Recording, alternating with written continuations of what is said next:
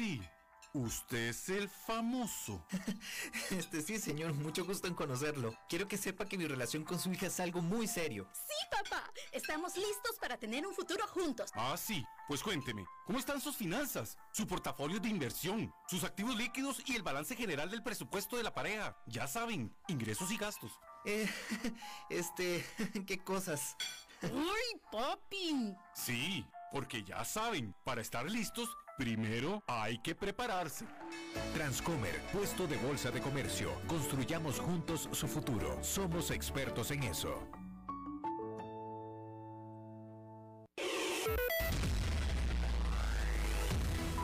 Noticias CRC 89.1 Radio. 4 de la tarde, 58 minutos. Les saluda David Guerrero y estas son las noticias más relevantes de la hora en CRC 89.1 Radio. El Instituto Nacional de las Mujeres, INAMU, se prepara para visitar la zona sur del país. La presidenta de la entidad y ministra de la Condición de la Mujer, Cindy se encontrará de gira por la zona brunca. El fin de la gira es reunirse con actores importantes para el adelanto de los derechos humanos de las mujeres que trabajan en la zona. Por otra parte, la selección nacional reconoció esta tarde el escenario donde jugará el repechaje el próximo martes 14 de junio ante Nueva Zelanda. Esto al mediodía. En una hora, más noticias. Noticias cada hora en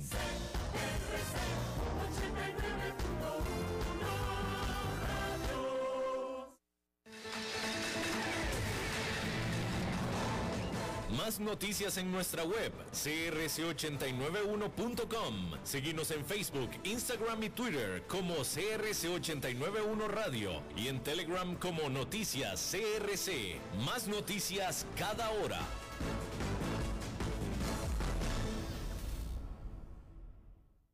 CRC 89.1 Radio y Cadena Radial Costarricense no se hacen responsables por las opiniones emitidas en este programa. Transcomer, puesto de bolsa de comercio, presenta a las 5 con Alberto Padilla.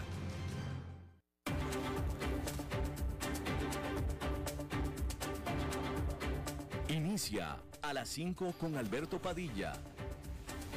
Un programa diseñado con el objetivo de llevarte diariamente un tema de actualidad, acompañado siempre de reconocidos editorialistas, de lunes a viernes a las 5 de la tarde por CRC 89.1 Radio, a las 5 con Alberto Padilla.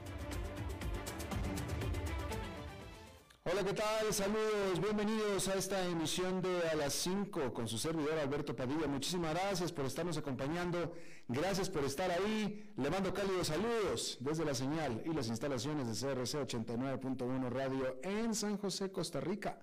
Desde donde estamos transmitiendo, hasta el punto, en el tiempo y en el espacio en el que usted nos está escuchando, porque estamos saliendo en diferentes plataformas. Estamos disponibles en Facebook, Facebook Live, en la página de este programa, a las 5 con Alberto Padilla, así como también en el canal de YouTube de este programa. Y también estamos disponibles en podcast, en las diferentes más importantes plataformas para ello, Spotify, Apple Podcast, Google Podcast y otras cinco importantes más.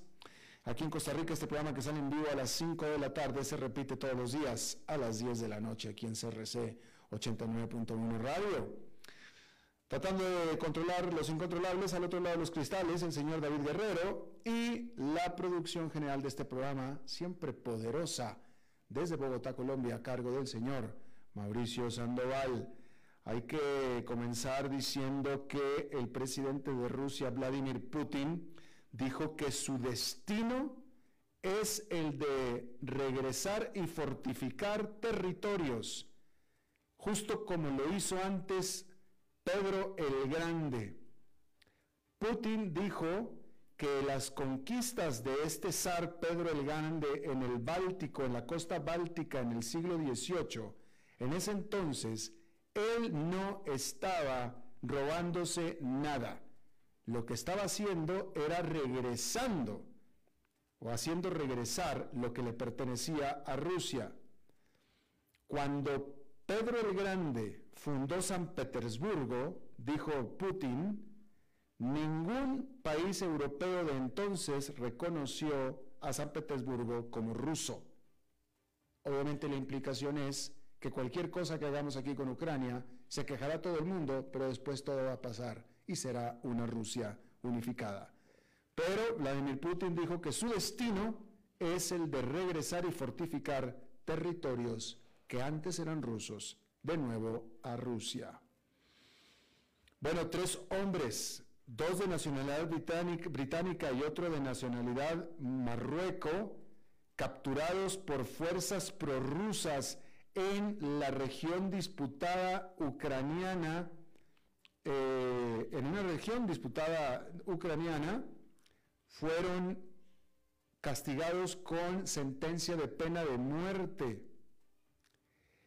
Eh, esta república autoproclamada de la República Popular de Donetsk, que es esta parte disputada del este de Ucrania, disputada entre Rusia y eh, Ucrania, por supuesto, acusó a estos tres hombres de ser mercenarios. Los dos hombres británicos, de hecho, trabajaban para las Fuerzas Armadas de Ucrania cuando fueron capturados.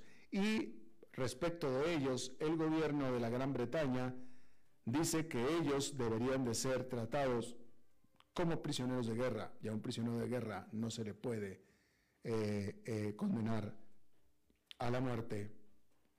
Irán, Irán comenzó a remover el equipo de monitoreo que era requerido o que se le requería instalar bajo el acuerdo nuclear del 2015 y por tanto así disminuyendo aún más los intentos de revivir aquel acuerdo que fue muerto por Donald Trump.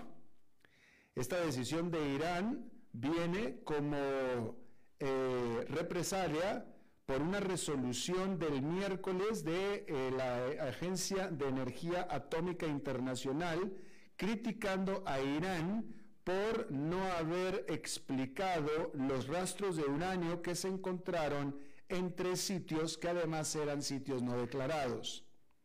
La Agencia Internacional Atómica o de Energía Atómica demandó que Irán se comprometa con este organismo sin tardanza más y solamente China y Rusia se opusieron a esta resolución de la eh, Agencia Internacional de Energía Atómica.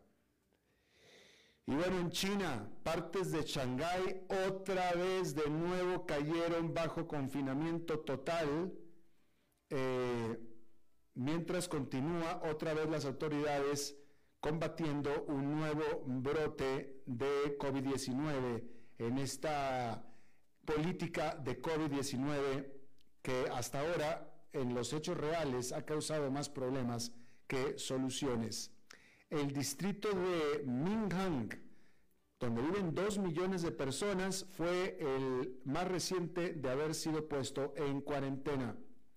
Mientras tanto, muchas estaciones temporales para testeo por COVID-19, que deben de quedar cada una a máximo 15 minutos de distancia de cada habitante eh, de la región, están siendo ya permanentes y no temporales. La semana pasada, el gobierno de China declaró victoria en contra del virus en la ciudad de Shanghái después de su muy, muy costoso confinamiento de dos meses completos.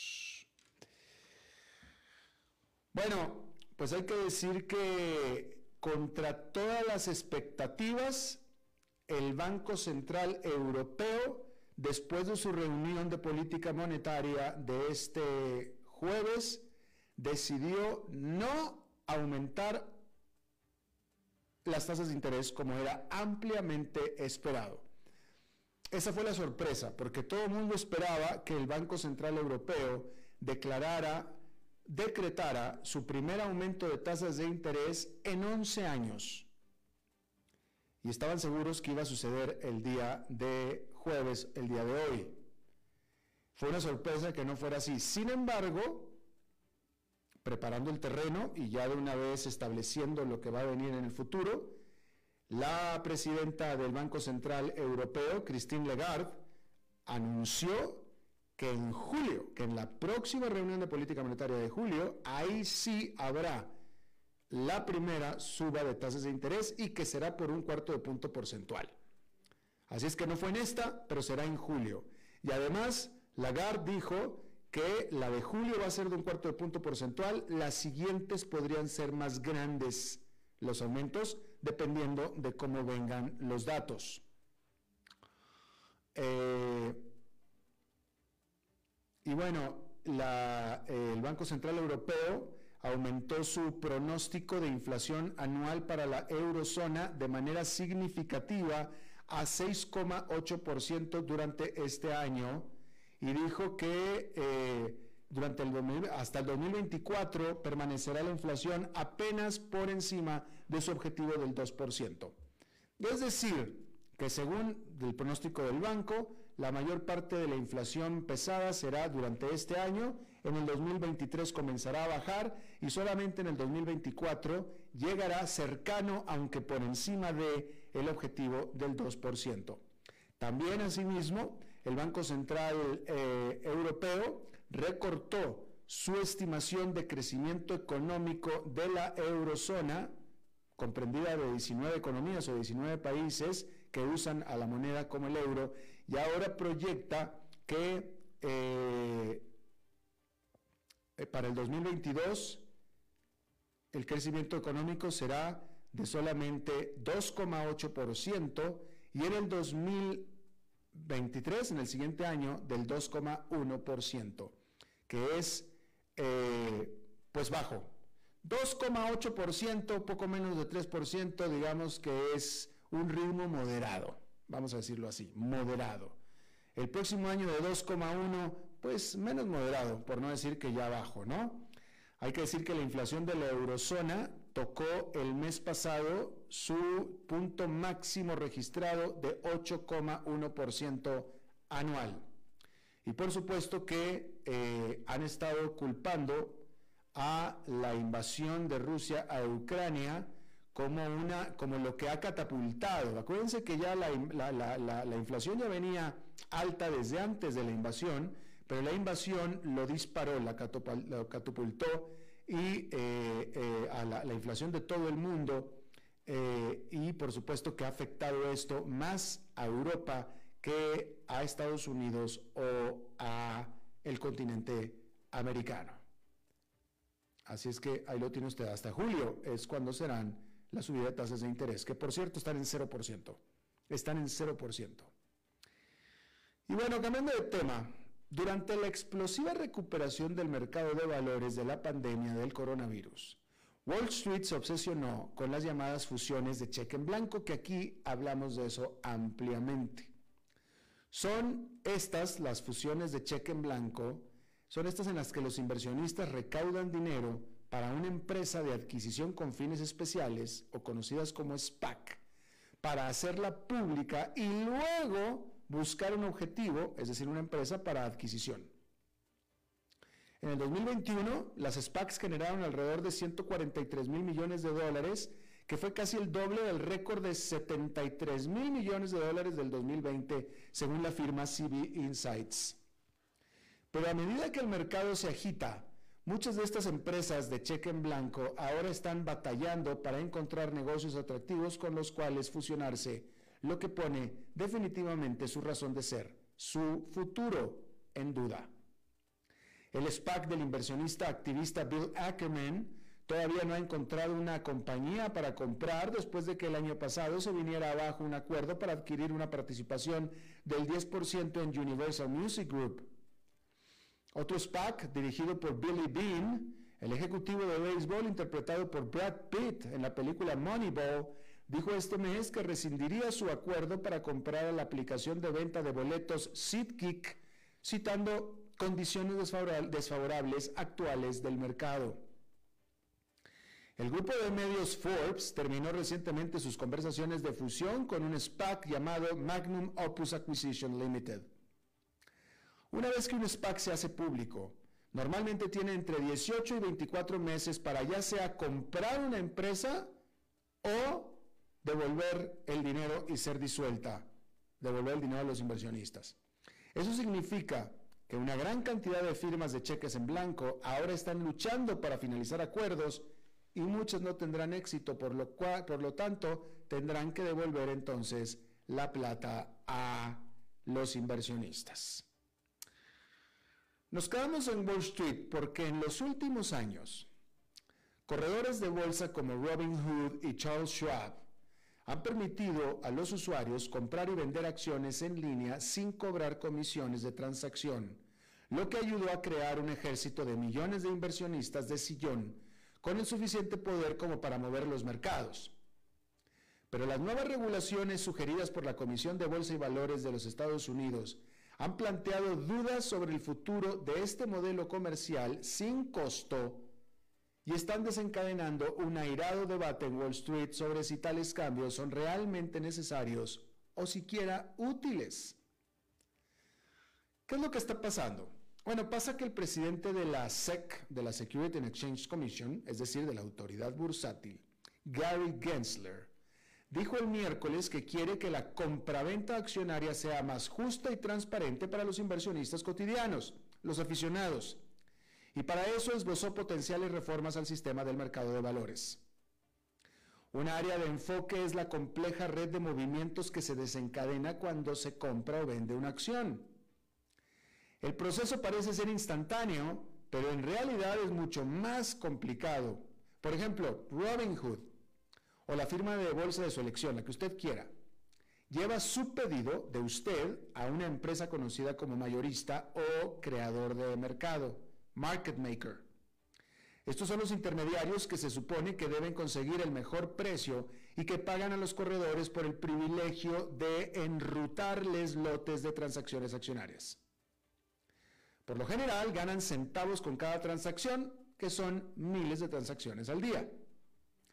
Ese proceso se conoce como pago por flujo de pedidos y ha estado bajo un intenso escrutinio por parte de los reguladores luego de las consecuencias del periodo previo de enero del 2021 en aquellas acciones de memes como fue notablemente GameStop. Dennis Kelleher, director ejecutivo de Better Markets, que es una organización sin fines de lucro destinada a proteger a los estadounidenses de los excesos de Wall Street, escribió en ese momento, el frenesí de GameStop expuso cuán manipulados están los mercados de valores de los Estados Unidos para enriquecer a las grandes empresas de Wall Street, las empresas de bolsa de alto volumen y los corredores a expensas de los inversionistas minoristas de Main Street. La SEC ha estado revisando el sistema que representa la mayor parte de cómo las casas de bolsa como Robinhood ganan dinero. Y Gensler dijo el miércoles que la agencia está considerando agregar más competencia al nivel de los intermediarios para garantizar que los inversionistas minoristas obtengan los mejores precios disponibles, especialmente no nada más de las acciones, sino de las comisiones que estas agencias cobran. En ese escenario, los pedidos se enviarían a subastas, donde las empresas de compra-venta tendrían que competir para ejecutarlos. Al final, el líder de la SEC declaró, no está claro que nuestro actual sistema de mercado nacional sea lo más justo y competitivo posible para todos los inversionistas.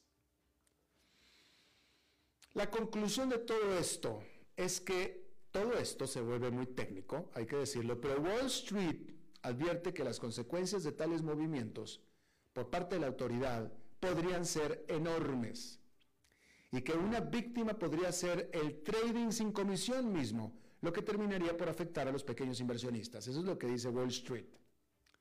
Naturalmente que Wall Street se resiste. No quieren cambios. Ellos todo lo ven perfecto. En un comunicado, la Asociación de la Industria de Valores y Mercados Financieros, que es un grupo de cabildeo, dijo que los inversionistas minoristas en particular disfrutan hoy del mayor acceso y el menor costo de inversión que jamás haya experimentado. Los cambios que podrían afectar esos costos al eliminar comisiones bajas o de cero dólares o limitar los lugares de, ejecución de órdenes deben revisarse de cerca y estar sujetos a un sólido análisis de costo-beneficio. Las acciones de Robinhood cayeron un 4% el miércoles, y ahora llevan perdidos un 53% en lo que va del año, mientras que las acciones de Charles Schwab, que bajaron un 22% en el 2022, cayeron casi un 3% en la sesión del miércoles. Y hablando en la misma conferencia que Gensler, el director legal de Robinhood, Dan Gallagher, dijo que siente que la SEC está presentando una solución que está buscando un problema. Dijo que es un clima realmente bueno para el trading minorista, por lo que entrar, a, entrar y jugar con él en este momento para mí es un poco preocupante. Pero Kelleher, de Better Markets, dijo que las reformas propuestas por Gensler eran razonables y modestas y generarían una esencial confianza pública en el funcionamiento de los mercados y emitió una advertencia. No les crean a los multimillonarios quejumbrosos. Y remató Kelleher. Las firmas financieras que más se benefician de los mercados amañados de hoy en día ya están quejando, ya se están quejando de las acciones del presidente e incluso afirman que sus propuestas perjudicarán a los inversionistas minoristas. Y cerró preguntando, pero en serio, ¿a quién usted le va a creer más? Bueno, ahí lo tiene usted. Y allá en Nueva York, entonces, esta fue una jornada negativa, ahora sí fue negativa con cierta seriedad, porque el índice industrial Dow Jones perdió casi dos puntos porcentuales, 1,94. El Nasdaq Composite con una caída de 2,75% y el Standard Poor's 500 con un retroceso de 2,38%. Y bueno, quedándonos en Wall Street de ahora en adelante, si usted quiere encontrar el precio de las acciones de la compañía de Mark Zuckerberg buscando el conocido ticker FB, FB, en su motor de búsqueda favorito o en su aplicación de su casa de bolsa o en su sitio de noticias financieras, pues pronto tendrá un mensaje de error o bien lo van a rediccionar. Esto porque la compañía anteriormente conocida como Facebook ya no usará el símbolo FB que tuvo desde su salida a bolsa en el 2012. En cambio, se cotizará bajo el nuevo símbolo de Meta a partir de este jueves. El nuevo ticker llega unos meses después de que Facebook cambiara oficialmente su nombre corporativo a Meta Platforms. El apodo Meta es un reflejo del giro del gigante de las redes sociales hacia el metaverso con los mundos virtuales, convirtiéndose en una parte cada vez más importante del futuro para este, que es el propietario de Facebook, Instagram, Messenger y WhatsApp. Tal como lo describe la compañía, Facebook está yendo más allá de las pantallas 2D hacia experiencias inmersivas como la realidad aumentada y virtual para ayudar a construir la próxima evolución en tecnología social. Pero la transacción de Facebook a Meta Platforms ha sido complicada, por decirlo menos. Las acciones se han desplomado más del 40% este año, al estar los inversionistas cuestionando si el cambio en estrategia valdrá la pena del todo. Las preocupaciones sobre la desaceleración del crecimiento de usuarios, el nerviosismo de los anunciantes a medida de que la economía se enfría y la competencia emergente por parte de TikTok han afectado no solo a Meta Platforms, sino a toda la industria de redes sociales como Snapchat, Pinterest y Twitter también. Como una anécdota, déjeme le comento que Meta es la empresa ahora matriz de Facebook y su código de ticker en bolsa será Meta.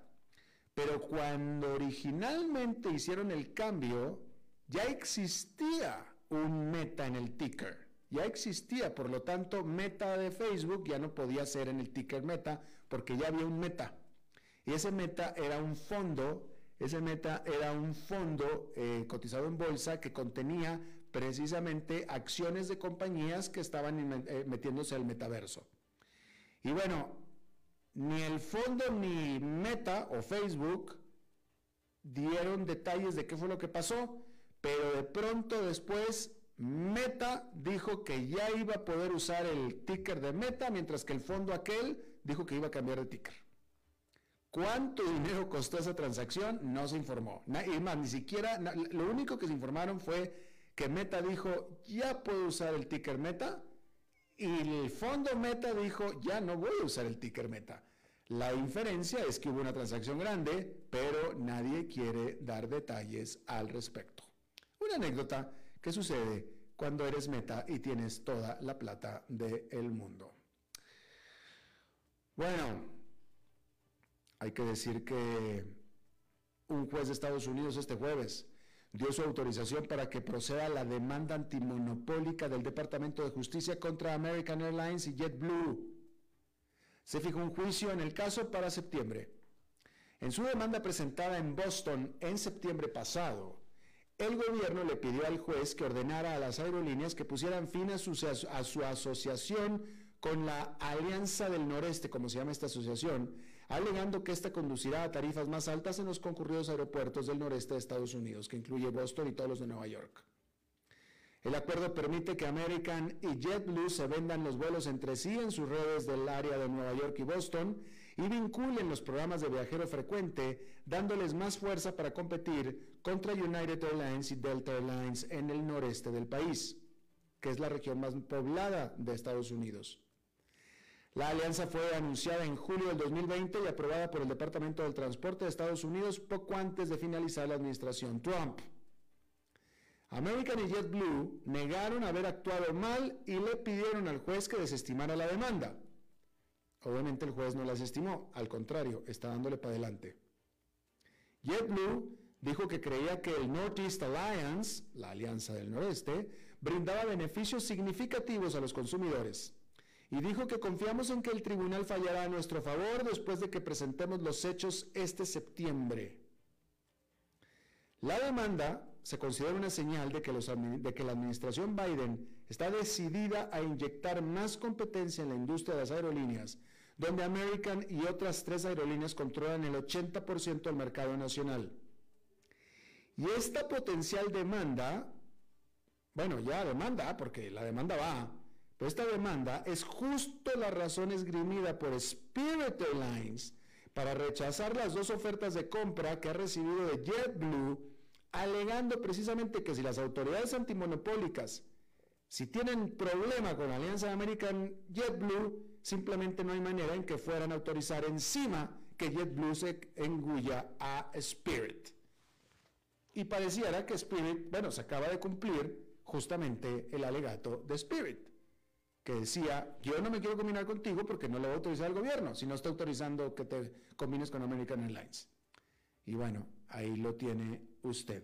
Por cierto, que este viernes es la votación de los accionistas de Spirit para considerar la tercera oferta de compra de JetBlue por sobre los planes de fusión con Frontier, con la otra aerolínea. Hemos hablado aquí ampliamente de ese, de ese caso. Así es que este viernes tendremos noticias al respecto. bueno, escuche usted esta nota. Nueva Zelanda aceptó y reveló planes para ponerle impuestos. ¿Usted sabe qué le va a poner impuestos Nueva Zelanda? Literalmente a los eructos del ganado del ganado bovino y del ganado ovino, o sea, de las borregos y de las vacas, a los eructos. Sí, sí, a los, eh, a los eructos. ¿Sí? Esto como una manera de tratar de combatir la que es de hecho la principal fuente de gases de invernadero de Nueva Zelanda. Y se trata de la primera, se trataría de la primera nación en cobrar a los eh, agricultores, a los rancheros, por las emisiones de metano de los animales que ellos tienen. Resulta que Nueva Zelanda tiene un poquito más de 5 millones de habitantes, que es prácticamente los mismos habitantes que tiene Costa Rica. Nueva Zelanda tiene poquito más de 5 millones de habitantes, pero también tiene 10 millones de vacas y 26 millones de ovejas. Y casi prácticamente todas las emisiones de gases de invernadero de Nueva Zelanda vienen de la agricultura y casi todos estos gases son metano. Y el excremento de estos animales pero sobre todo los eructos son los productores del metano. Y entonces eh, no tenía mucho sentido para toda la comunidad internacional que Nueva Zelanda, a la hora de hacer sus compromisos eh, para combatir el cambio climático, nunca hubiera incluido a la agricultura o a la ganadería, pues siendo que esa es la principal fuente de gases de invernadero de Nueva Zelanda. Bueno, pues ahora Nueva Zelanda ya dio su brazo a torcer y ahora así va a ser. Obviamente no es que vayan a ponerle un eh, impuesto a cada eructo de cada animal, porque eso es imposible, pero lo que sí están haciendo es poner un impuesto al animal, eso sí. Y bueno, pues ahí lo tiene usted. Entonces, bajo esta propuesta, los agricultores, los rancheros, tendrán que pagar por las emisiones de gas a partir del 2025, pero también el plan tiene incentivos, por ejemplo, para los rancheros, para que, para que por ejemplo, eh, reduzcan las emisiones por medio de aditivos a los alimentos a los animales, para que eructen menos o menos gaseosos los eructos, o bien para que planten árboles en sus propiedades que pudieran usarse para eh, eh, compensar las emisiones. ahí lo entonces ya le llaman el impuesto al eructo de la vaca. Ahí lo tiene usted. Bien, vamos a hacer una pausa y regresamos con nuestra entrevista de hoy. A las 5 con Alberto Padilla, por CRC 89.1 Radio. Hey, vos. Sí, este mensaje es para vos. ¿Cuánto dinero tenés en el banco? No te preocupes, yo sé, apenas para llegar a la quincena. ¿Y si te despidieran? ¿De cuánto es tu fondo de emergencia? También sé la respuesta. No tenés nada para emergencias. Y si te pregunto, ¿qué porcentaje de tu salario ahorras? ¿Qué me vas a decir? ¿Acaso no estás harto de pensar en todo menos en tu futuro financiero? Deja de ser de los que pierden el tiempo y botan el dinero que cuesta tanto ganárselo. ¿Que quién soy yo? Soy tu yo del futuro. Y aún estás a tiempo de cambiar las cosas. Pero toma la decisión hoy. Transcomer, puesto de bolsa de comercio. Construyamos juntos su futuro. Somos expertos en eso. Desde los verdes bosques de nuestra montaña nos llega agua Cerros de la Riva, agua fresca de manantial que te permitirá vivir en equilibrio, proteger tu salud y la de tu familia, libre de sustancias químicas, envasada sin alterar su naturaleza a 2000 metros de altura. Agua Cerros de la Riva, naturalmente neutral. Búscanos como cerrosdelarriba.gmail.com Llámanos al 8374 3229. Cerros de la Riva, Live Spring Water.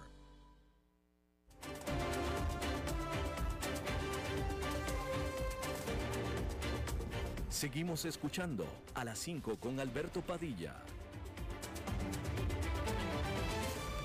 Bueno, muchísimas gracias por continuar con nosotros. Eh, en esta semana se está desarrollando y jueves prácticamente es ya la conclusión de la Cumbre de las Américas en Los Ángeles, California, obviamente organizada en esta ocasión por Estados Unidos, eh, donde lo que se robó la Cámara pues fueron las ausencias más que las presencias, las ausencias del principal socio comercial de Estados Unidos, México, eh, para que vea usted, eh, pero también de Xiomara Castro de Honduras, de Yamatei de Guatemala, eh, Nayib Bukele, creo que tampoco estuvo por ahí, y del presidente de Bolivia.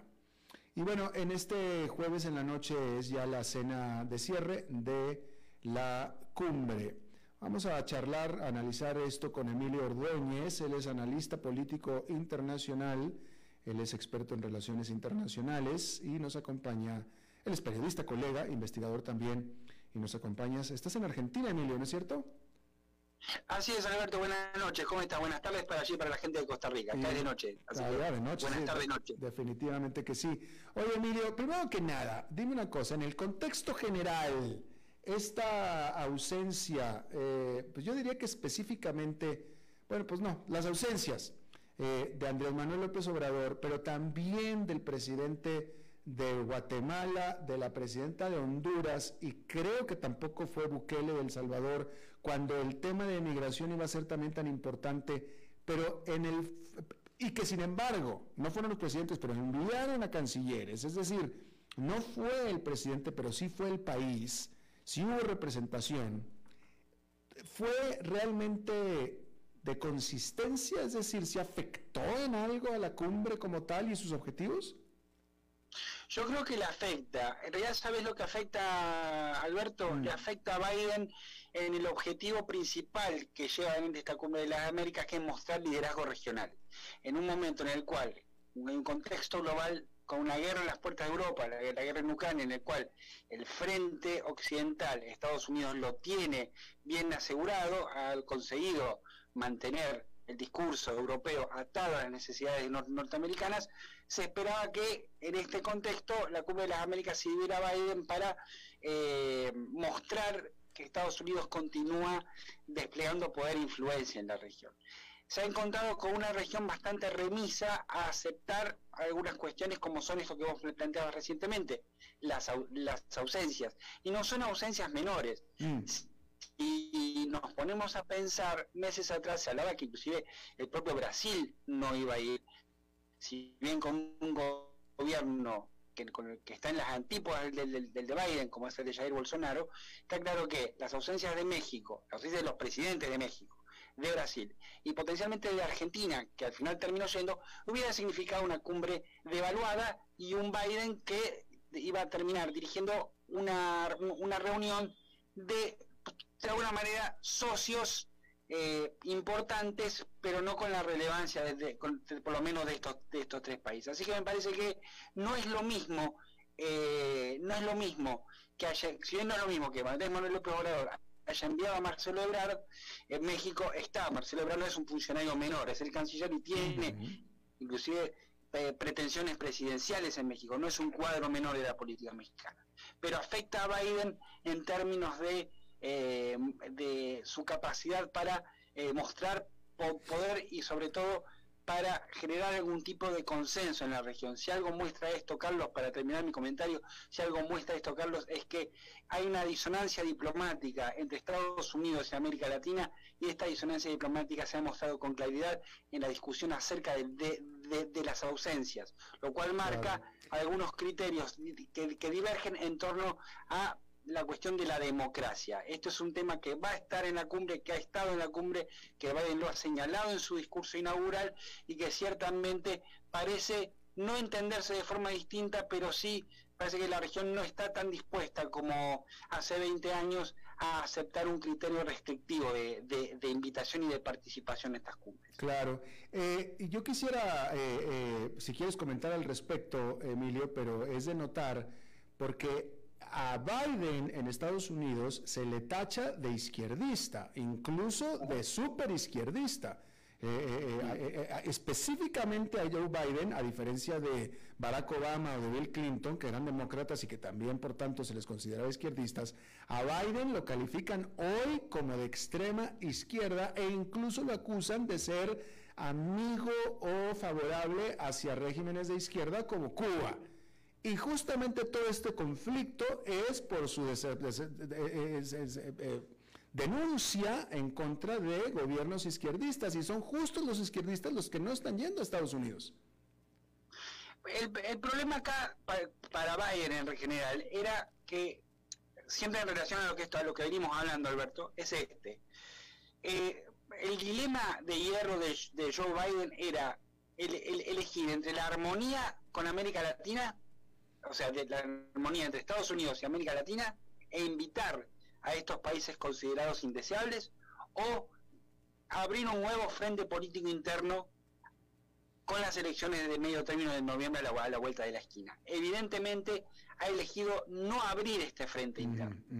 Por esto me parece que eh, las críticas, en realidad yo recuerdo que, que, Obama le decían por, por, por, por el Obama Care, lo calificaban de comunista Exacto. prácticamente. También en este sentido el entendimiento de lo que es la izquierda en Estados Unidos difiere por ahí de cómo se la percibe en, en América Latina. Pero me parece que eh, no invita a las izquierdas porque eh, la política interior prima en este momento en Estados Unidos. Si hubiera invitado, por ejemplo, a Miguel, a, a Miguel Díaz Canel, hubiera tenido probablemente repercusiones duraderas más allá de noviembre. Eh, pensando en las elecciones de medio término y, más allá, cuando no está garantizado si va a mantener las mayorías que ostenta en el Congreso de los Estados Unidos. exactamente. Si hubiera invitado a Maduro, otro caso. Claro, claro. Ni hablar de Mariano Ortega. Claro, es decir, sí, sí, o sea, Joe Biden tiene que considerar la fuerte oposición doméstica que hubiera tenido, eh, eh, imposible oposición doméstica que hubiera tenido de haber invitado a estos personajes. Y son cálculos, me parece a mí, Emilio, si estás de acuerdo, son cálculos que al menos, mínimo, Andrés Manuel López Obrador de México tuvo que haber eh, considerado, puesto que él dijo, yo no voy a la cumbre tremenda posición, yo no voy a la cumbre, pero mando a, mi canciller, pero encima aparte yo mismo voy a Washington en julio y me voy a sentar directamente one on one con Biden. O sea que después de todo, peleado con Biden no está, tan así que él va a ir a Washington en menos de dos meses. Bueno, pero eh, lo que ha hecho Manuel López eh, eh, Andrés Manuel López Obrador es, es plantear un nuevo tipo de, de relación con Estados Unidos, no sé si más confrontativa, si más frontal. Está claro que la relación entre Biden y, Andrés Manuel López Obrador es fluida, comparten temas en común, el tema migratorio no es el menor, eh, de hecho México hoy por hoy tiene desplegado su ejército en su frontera sur para evitar la entrada del componente migratorio que viene del Triángulo Norte, esto es, esto es por expreso pedido de, Estados, de, Estados Unidos, y, cuando digo pedido, no estoy diciendo un pedido por favor, estoy diciendo es un, es un, es un, es un imperativo para Estados Unidos, pero también está el tema del tráfico de armas y, del narcotráfico. No son temas menores, están condenados a vivir juntos en el mejor de los casos. Entonces, tienen que tener una buena relación. Andrés Manuel López Obrador es un presidente pragmático, se ha llevado bien con Donald Trump, inclusive Donald Trump lo respetaba a, Andrés Manuel López, López Obrador, le tenía, le tenía consideración política, Donald Trump, perdón, eh, Biden le tiene también gran consideración, y para López Obrador esto le sirve también para em, también le sirve para, para su molino interno, le permite mantener una imagen de dureza frente al vecino del norte con relación a su electorado duro, mientras tanto después va, como vos decís, en, unos meses a, Estados Unidos a sacarse una, foto con Biden.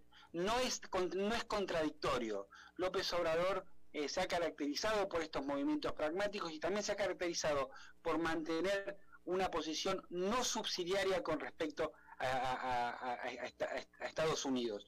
Así que me parece que hay que prestar atención a, lo que salga de esta cumbre y a los efectos que tengan los diversos países que han tenido posiciones confrontativas. Está claro que eh, no creo que vaya a pagar muchos costos políticos en la relación bilateral con Estados Unidos AMLO. Eh, insisto, eh, Estados Unidos requiere negociar con él, requiere un interlocutor para estos temas y claramente López Obrador se ha posicionado como uno. Claro, definitivo. Bueno, y ahora dime, de los resultados concretos de lo que sabemos de esta cumbre, ¿eh? ¿hubo algo de sustancia? Mira, la sustancia, lo más sustancioso en este momento es una especie de proyecto norteamericano, la, la, Asociación para la Prosperidad en, en las Américas, un nuevo proyecto que prioriza la innovación económica el tema de inversiones y el tema de cadena de suministros. Eh, em, es un, todavía no está planteado en los detalles, pero es algo que se venía hablando en los últimos días, se viene hablando de un proyecto eh, continental que no, que no tiene que ver con un área de libre comercio, no es un nuevo, no es un ALCA 2, es un proyecto de nuevo cuño que prioriza según lo que plantea este comunicado, la, innovación tecnológica y la, economía sustentable. Como podemos ver, por lo menos dos de los tres principales intereses de Biden en, su agenda doméstica, en su agenda internacional, están presentes. Eh, economía y cambio climático. Las cadenas de suministro son importantes, parece le están dando, le están dando mucha importancia, creo que es un, que es un coletazo de lo que dejó la, pandemia y este temor a la, desconexión que existió tras el parate, el, parate mundial. Recientemente hay una iniciativa de, de, tipo de tipo parecido que se ha dado en el marco del Indo-Pacífico, que lo está llevando también adelante Estados Unidos. Con lo cual, por ahora lo sustancioso es este nuevo proyecto de los de, que sale de Estados Unidos con la idea de vincular de alguna manera a la región. Me parece un intento de ofrecer, que todavía es embrionario, insisto, no están los detalles, que es embrionario, y que me parece que tiene que ver, Alberto, con la necesidad de Estados Unidos de ofrecer incentivos a América Latina, mm. incentivos para empezar a mirar con una mejor cara a Estados Unidos.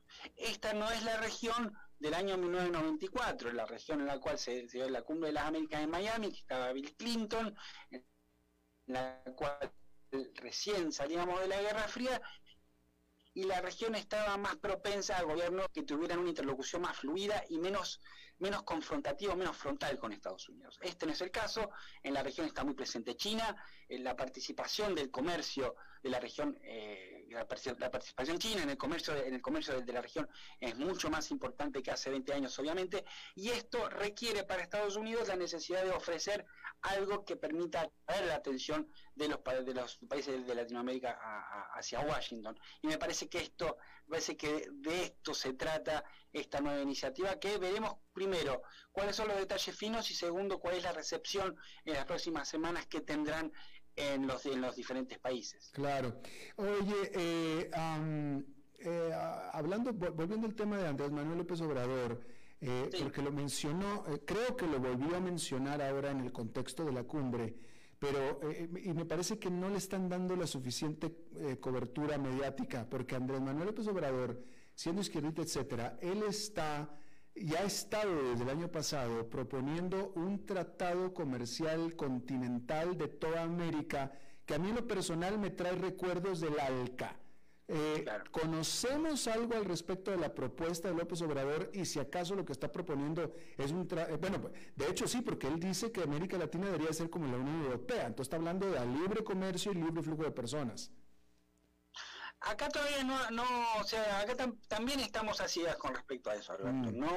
No, no, se está eh, dando publicidad, no se está dando cobertura a esa, a, esa alternativa. Me parece que él, si, si, si, López Obrador procura algo parecido a la Unión Europea, falta bastante. Todavía recién ahora comienza a aparecer cierta coordinación política con, con, con, con CELAC que va unificando ciertos temas, todavía fragmentariamente, de hecho, esta es una tal vez, estamos hablando mucho de los puntos débiles de Estados Unidos, no hablamos tanto de los puntos débiles de América Latina.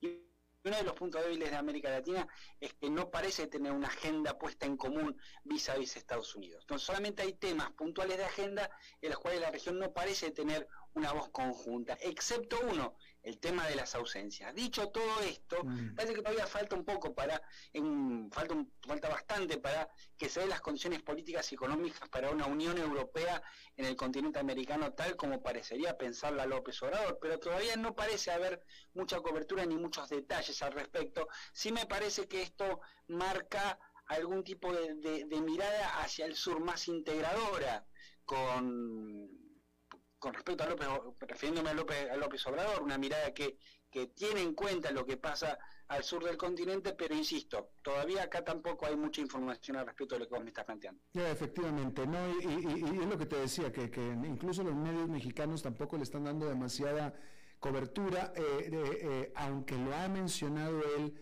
varias veces, eh, pero me llama la atención porque los presidentes de izquierda, eh, el propio Chávez, eso eran muy propulsores de la Unión Latinoamericana, etcétera, pero nunca ellos jamás hablaron ni de libre comercio ni necesariamente de libre tránsito de las personas. Entonces, el que un presidente aliado de estos grupos vaya más allá y proponga o salga de su boca un tratado tipo de la Unión Europea, me parece una novedad. Una novedad. Es una discusión importante, una discusión interesante que, se podría plantear, ¿no? Una discusión interesante. Porque se plantean sesiones de competencias nacionales en ese sentido.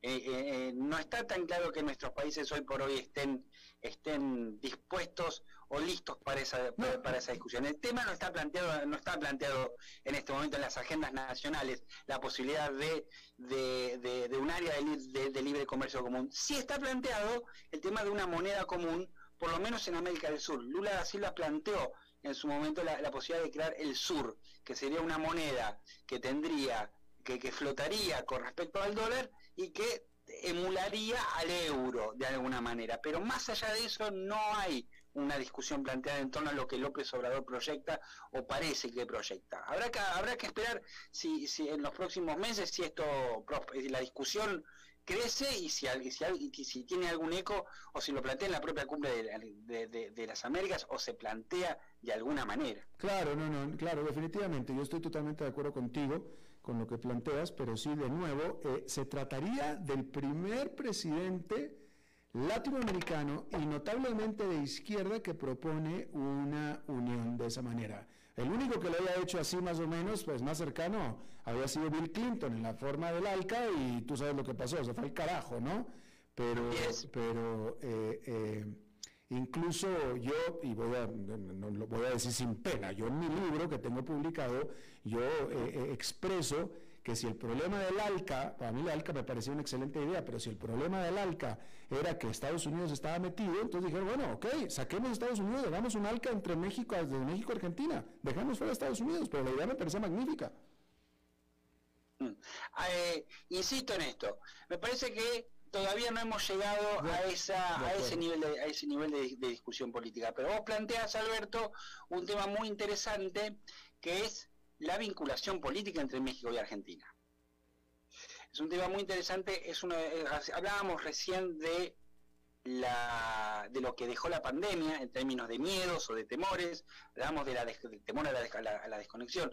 El tema de la dimensión sanitaria en la vacuna, y cuando hablo de, esto hablo de la, de la mm, capacidad de los países para generar vacunas contra la COVID y de la, la asociación de países para su, su, su, fabricación, distribución y comercialización. Eso, lo, eh, eh, Argentina y México fueron pioneros y me parece que también ahí hay un germen de algunas posiciones en común que se han dado inclusive en la previa a esta cumbre de, las Américas. De ahí en adelante habrá que ver si mm. López Obrador plantea, ya sea con Argentina, ya sea con Brasil, en el caso que otro gobierno se, se aposente en el Palacio de Planalto en, en, en, octubre. Parece que Lula está con serias posibilidades de ganar en primera vuelta, habrá que verlo, pero eh, para, para ese tipo de proyectos hacen falta interlocutores nacionales de peso. Y todavía, si bien hay un sesgo hacia la centroizquierda nuevamente en la región, todavía faltan ciertos liderazgos para una discusión del calibre que vos estás planteando. me parece que si hay, si, si este proyecto existe, y no, no dudo que exista, este proyecto tiene visos de realidad, requiere una masa crítica política en términos de liderazgos que todavía hoy en América Latina por lo menos no hay. Si gana Lula, tal vez sea otro, tal vez sea otro cantar. Habrá que esperar por lo menos octubre a ver si el tema se corporice en alguna reunión o en alguna iniciativa más puntual. De acuerdo contigo. Emilio Ordóñez, analista, analista político internacional, eh, eh, periodista y también investigador, te agradezco muchísimo que hayas charlado con nosotros esta tarde. Un abrazo muy grande para ustedes, muchas gracias por la comunicación, a disposición y bueno, un placer haber compartido este, este momento acá de noche con todos ustedes. Abrazo a toda la gente de, Costa Rica. Igualmente, gracias. Vamos a hacer una pausa y regresamos con más. A las 5 con Alberto Padilla, por CRC 89.1 Radio. Hey, vos, sí, este mensaje es para vos. ¿Cuánto dinero tenés en el banco? No te preocupes, yo sé, apenas para llegar a la quincena. Y si te despidieran, ¿de cuánto es tu fondo de emergencia? También sé la respuesta. No tenés nada para emergencias. Y si te pregunto, ¿qué porcentaje de tu salario ahorras? ¿Qué me vas a decir? ¿Acaso no estás harto de pensar en todo menos en tu futuro financiero? Deja de ser de los que pierden el tiempo y botan el dinero que cuesta tanto ganárselo. ¿Que quién soy yo? Soy tu yo del futuro. Y aún estás a tiempo de cambiar las cosas. Pero toma la decisión hoy. Transcomer, puesto de bolsa de comercio. Construyamos juntos su futuro. Somos expertos en eso. Desde los verdes bosques de nuestra montaña nos llega agua Cerros de la Riva, agua fresca de manantial que te permitirá vivir en equilibrio, proteger tu salud y la de tu familia, libre de sustancias químicas, envasada sin alterar su naturaleza a 2.000 metros de altura. Agua Cerros de la Riva, naturalmente neutral. Búscanos como cerrosdelarriba.gmail.com Llámanos al 8374 3229. Cerros de la Riva, Live Spring Water. Bienvenidos a un episodio más de Wall Street en un minuto, un servicio informativo sobre los mercados internacionales desde Transcomer, puesto de bolsa de comercio. Hola, soy Arturo Londoño, corredor de bolsa de comercio. ExxonMobil, la mayor petrolera Norteamérica, tiene razones para celebrar cotizó a 105 dólares la acción en la Bolsa de Nueva York este miércoles. Además, ha sido elegida, entre otros, como socios de Qatar en la mayor ampliación del proyecto de gas natural licuado del mundo. Es socio adicionalmente en el proyecto Golden Pass LNG en Luisiana, valorado en aproximadamente 10 billones de dólares. La demanda por petróleo relacionado a la reapertura de las economías y la disminución en la oferta debido a la guerra en Ucrania han provocado una subida en los precios del crudo de casi el 60%. Y esto ha generado para Exxon un 70% de incremento en el valor de su acción. Este episodio de Wall Street en un minuto fue presentado por Transcomer, puesto de bolsa de comercio.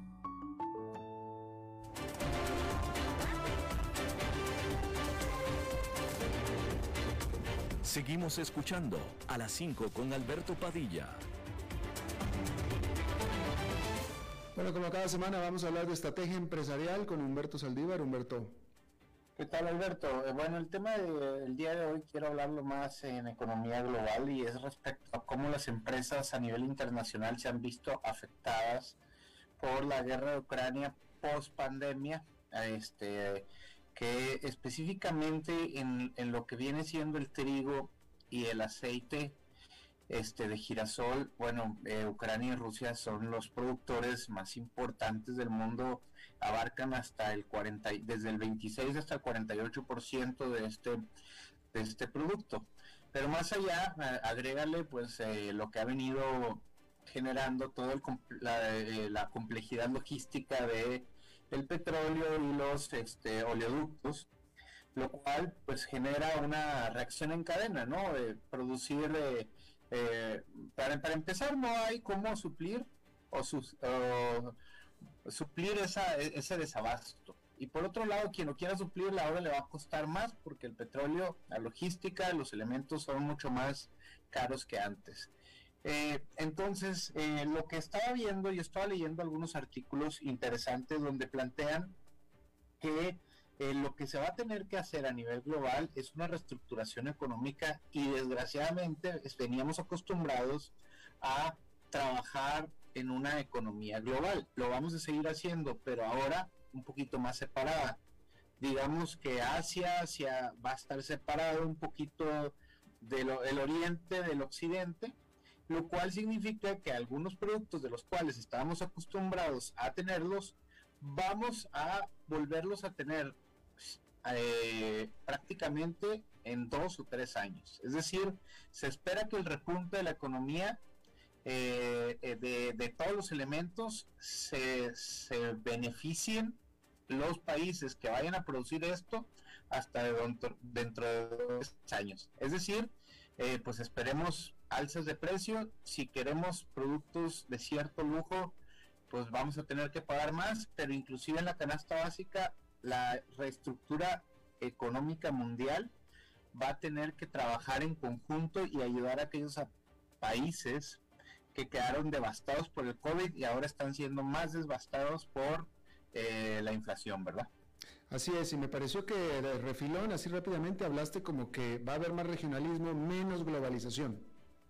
Sí, sí, sí, exacto. E, e, eso es lo que se espera y de alguna manera va a haber una separación y eso significa que, para algunos va a ser una, una oportunidad porque van a poder controlar un poquito más los precios y para otros pues va a ser una desgracia porque no van a tener eh, capacidad de adquirir algunos productos que van a estar limitados por esa desglobalización, ¿verdad? Así es. Humberto Saldívar, muchísimas gracias como cada semana.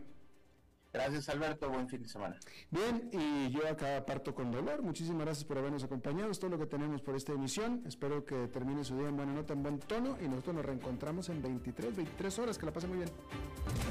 A las 5 con Alberto Padilla fue traído a ustedes por Transcomer, puesto de bolsa de